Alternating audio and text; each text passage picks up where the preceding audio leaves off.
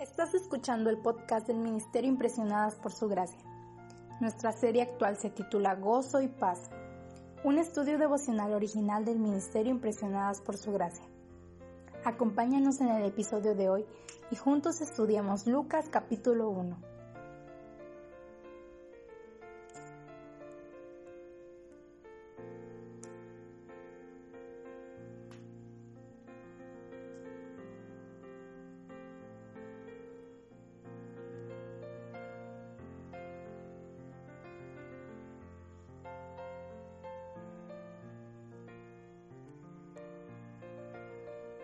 Después de haber estudiado la confirmación de la profecía angelical en la conversación que hubo entre Elizabeth y María en los versículos 39 al 45, ahora es momento de avanzar a la siguiente sección.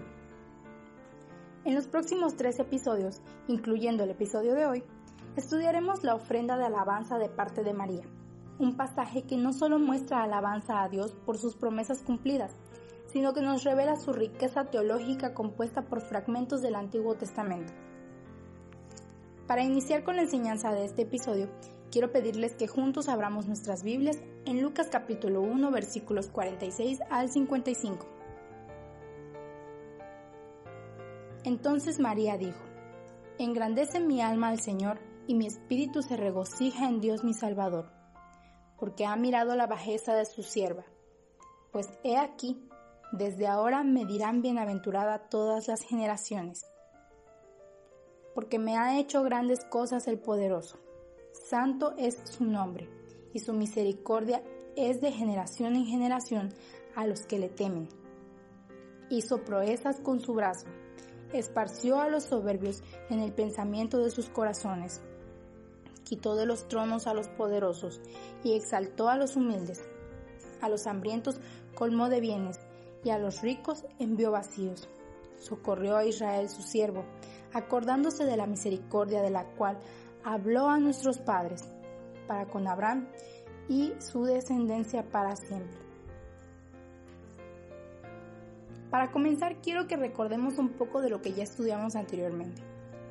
María, como ya mencionamos en episodios pasados, era una jovencita virgen de 13 años aproximadamente y provenía de un pueblo pequeño en Galilea se encontraba comprometida con José y ninguno de los dos eran adinerados, eran gente sencilla, humilde y con una fe muy grande. Ahora, en aquella época no todos tenían una copia de las escrituras, mucho menos existían los teléfonos móviles, la computadora o el internet. Entonces, ellos no tenían al alcance de su mano una copia de las escrituras que la pudieran leer en todo momento y en todo lugar. Nosotros hoy en día contamos con la fortuna de la tecnología para tener, ya sea en físico o en digital, una copia de las escrituras para poder leerla en el momento que queramos. María no tenía una transcripción personal. Todo lo que ella sabía era causa de que había escuchado leer la palabra de Dios en la sinagoga con bastante regularidad. Entonces, cuando leemos esta porción del Evangelio de Lucas, podemos identificar que es muy rica en teología porque está compuesta de varias porciones escritas en el Antiguo Testamento. Y esto es lo que me hace reflexionar acerca de cómo una joven de 13 años aproximadamente podía tener tan arraigado en su mente y en su corazón todas estas porciones como para que las palabras fluyeran así de pronto y de la nada y que pudiera recitarlas así como lo dijo en los versículos 46 al 55. Hoy podemos adquirir una transcripción de la Biblia desde la comodidad de nuestra casa. Es tan sencillo que ni siquiera tenemos que poner un pie fuera de nuestros hogares. Simplemente entramos a internet, vamos a Amazon, a Mercado Libre o en alguna librería cristiana y hacemos nuestro pedido. No tenemos que hacer mayor esfuerzo. Eso es solamente si lo queremos en forma física, pero si lo queremos en un formato digital, basta con agarrar el móvil, descargar una aplicación como YouVersion, que es una app que es totalmente gratuita en donde tienes las escrituras en distintas versiones.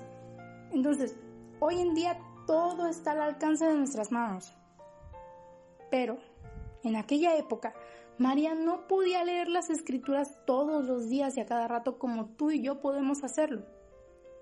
En esa época las mujeres no tenían acceso a ellas, pero probablemente ella acudía con regularidad a la sinagoga y todo lo que escuchaba se arraigaba en su corazón. Entonces, toda esta información estaba disponible en su mente. Por esta razón, cuando abrió su boca en alabanza y adoración, las palabras salieron con tanta facilidad. ¿Se lo pueden imaginar? O sea, una niña había memorizado todo eso, estaba guardado en su corazón. Qué bendición sería para la iglesia de hoy que pudiéramos ser tan ilustrados y devotos bíblicamente. Nosotros tenemos los recursos a nuestro alcance. Entonces, ¿por qué no nos mostramos así? ¿Por qué no mostramos el mismo interés que tiene la joven María por las escrituras? María, como ya mencionamos en episodios anteriores, es un ejemplo de fe, de humildad y sumisión a la voluntad de Dios. Y ahora en esta sección del Evangelio de Lucas revela que ella también fue un ejemplo de la adoración verdadera y aceptable. Después de oír la sorprendente noticia de parte del ángel Gabriel de que iba a ser la madre del Mesías, María inmediatamente fue a visitar a su parienta mayor Elizabeth, quien estaba embarazada de seis meses de su hijo Juan el Bautista. Entonces, allí Dios le confirmó a la joven que la promesa hecha a través de Gabriel se cumpliría realmente. La confirmación de Dios disipó las dudas de María, respondió sus inquietudes y la fortaleció en fe. Los versículos 46 al 55 son conocidos como el Magnificat. Este nombre lo recibe a causa de la primera palabra del texto en latín y registran su arrebato de alabanza y adoración en respuesta. El himno de María está repleto de alusiones a las escrituras, lo que revela que ella tenía saturados el corazón y la mente con el Antiguo Testamento, lo que les decía hace unos momentos. Entonces, durante todos estos versículos, ella repite las oraciones de Ana en 1 Samuel capítulo 1 versículo 11, en 1 Samuel capítulo 2 versículos 1 al 10. Y no nada más eso, sino que también toma porciones del Pentateuco, los Salmos y los escritos de los profetas. Hoy quiero que nos concentremos en los dos primeros versículos del Magnificat, los versículos 46 al 48. Y para esto me gustaría volver a leerlos. Entonces María dijo, Engrandece mi alma al Señor, y mi espíritu se regocija en Dios mi Salvador, porque ha mirado la bajeza de su sierva. Pues he aquí, desde ahora me dirán bienaventurada todas las generaciones. Bueno, si tienes color anaranjado, plumón, crayones, lo que sea, pero de este color, entonces quiero animarte a que resaltes esta porción para recordar que aquí se habla de historia, de promesas, de cumplimiento. Entonces, cada que abras tu Biblia en este pasaje, simplemente el cerebro en automático recordará, esto es cumplimiento, esto es promesa, esto es historia. Ahora, quiero que pongamos atención al versículo 46. María comenzó diciendo, engrandece mi alma al Señor. Esta expresión evoca al libro de los Salmos, en el capítulo 34, versículo 2, que dice, en Jehová se gloriará mi alma. Así que si tienes espacio en tu Biblia, quiero que anotes a un lado esta referencia. Ponle ahí a un lado, Salmo 34, 2. Si no tienes espacio, puedes anotarlo en tu diario devocional o en una hoja y posteriormente añadirla entre las páginas de tu Biblia. Durante este episodio vamos a estar anotando algunos versículos que hacen referencia a lo que María dijo, así que te recomiendo que anotes todos. Bueno, continuando con el versículo 47, su referencia a Dios como su Salvador es una reminiscencia, o sea, un recuerdo algo impreciso de lo que son los pasajes del Antiguo Testamento como 2 de Samuel capítulo 22 versículo 3, Isaías capítulo 43 versículo 11, capítulo 45 versículo 21, capítulo 49 versículo 26 y por último capítulo 60 versículo 16. También de lo que dice Oseas capítulo 13 versículo 4. Finalmente, Su declaración, porque ha mirado la bajeza de su sierva, en el versículo 48, refleja la oración de Ana en 1 Samuel capítulo 1 versículo 11. Y la exclamación de María, pues he aquí, desde ahora me dirán bienaventurada todas las generaciones, repite las palabras de Lea en Génesis capítulo 30 versículo 3. Así que como podemos ver, María era una joven muy bien estudiada en cuanto a la historia de Israel, la historia de sus antepasados y esperaba con confianza la venida del Mesías. Además de eso, su corazón estaba lleno, rebosaba de las promesas de Dios. Les puedo asegurar que si María hubiera contado con una copia personal de las escrituras, esta sería una jovencita con la cabeza metida en los libros, siempre leyendo, aprendiendo y estudiando más acerca de su Salvador. Pero más allá de su conocimiento histórico acerca de las escrituras, algo que resaltan estos versículos es una actitud de adoración. Este ejemplo de la actitud adecuada de adoración se desarrolla en cuatro puntos, los cuales me gustaría que pudieras anotar en tu diario devocional. El primero es la adoración que es interior. La adoración de María estaba en su alma y en su espíritu. Los dos términos son intercambiables, alma y espíritu, y se refieren al ser interior. La verdadera adoración, la adoración en espíritu mencionada en Juan capítulo 4 versículo 24, involucra todo el ser interior, la mente, las emociones y la voluntad, como los instrumentos en una gran orquesta. O sea, todos están tocando, todos al mismo tiempo y suena una melodía. Entonces, así es de esta manera lo que es la adoración interior. Todos los pensamientos, todas las emociones de María se unieron en un clímax de alabanza. Segundo, la verdadera adoración no solo es interior, sino que también es intensa. Si nosotros regresamos a los versículos 46 y 47, tenemos dos palabras claves aquí que describen que la verdadera adoración es intensa. Y me gustaría que puedas encerrar estas dos palabras en tu Biblia. Primero quiero que nos concentremos en la palabra engrandece, que se traduce de una forma del verbo megaluno, que literalmente significa hacer grande, magnificar. De ahí que este himno tenga el nombre Magnificat en latín o agrandar.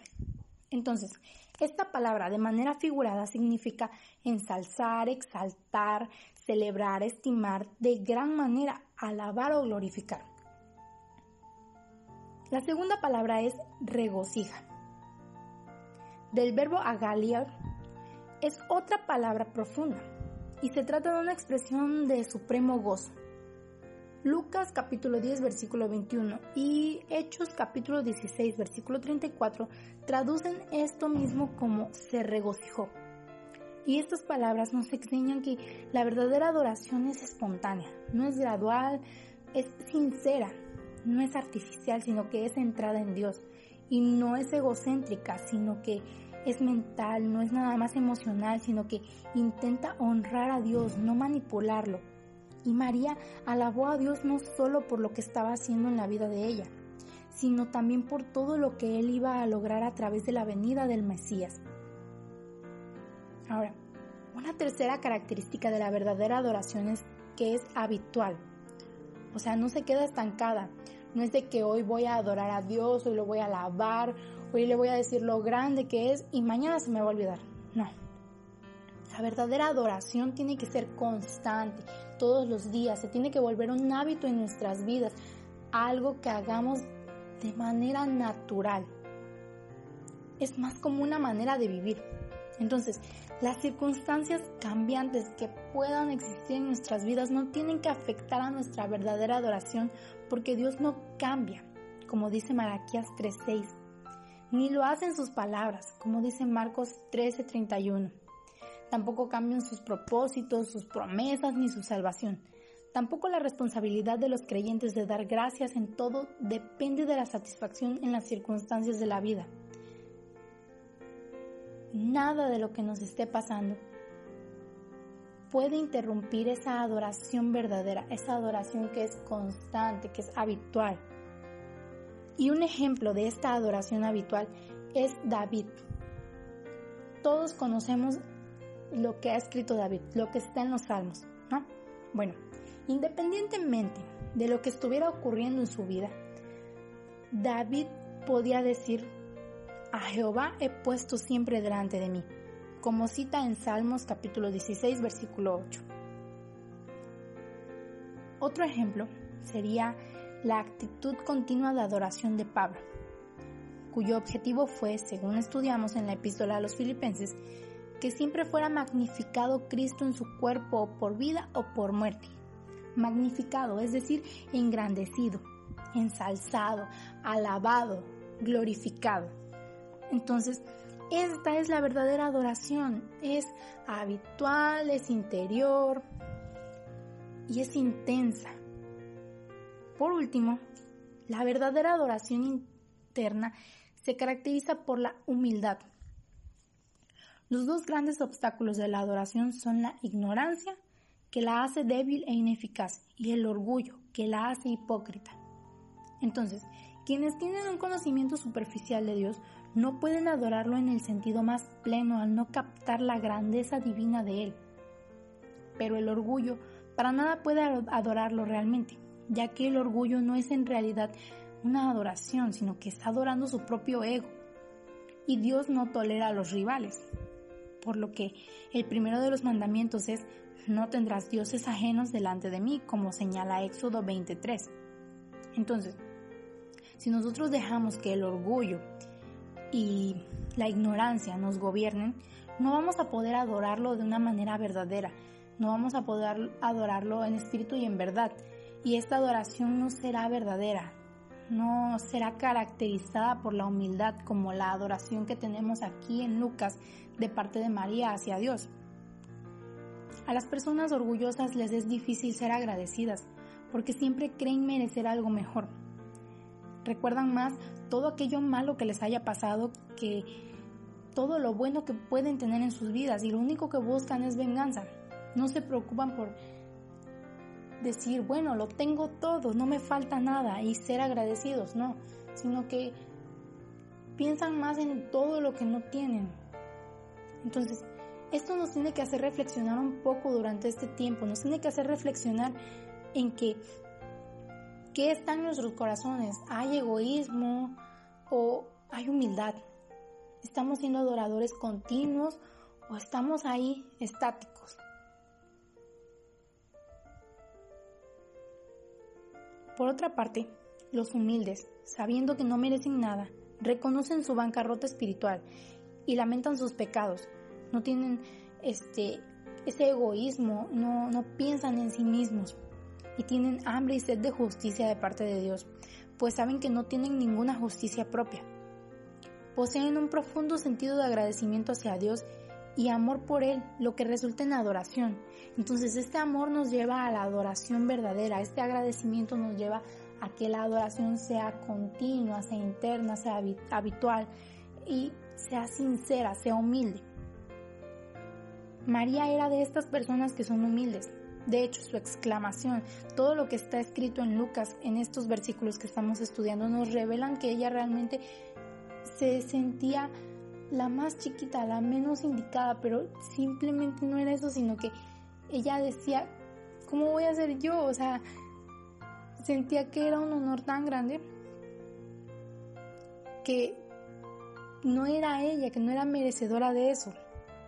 María demostró la actitud apropiada en la adoración porque ella nos expresa, porque ha mirado la bajeza de su sierva y expresa su admiración y su estupor de que Dios la eligiera para bendecirla. Y no por otra cosa, sino porque ella sabía que era pecadora y que necesitaba la misericordia y de la gracia de Dios. María se veía como una humilde sierva. Por tanto, María demostró la actitud apropiada en la adoración.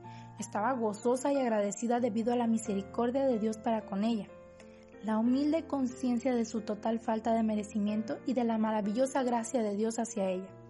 Todo esto produjo alabanza y adoración de su corazón agradecido.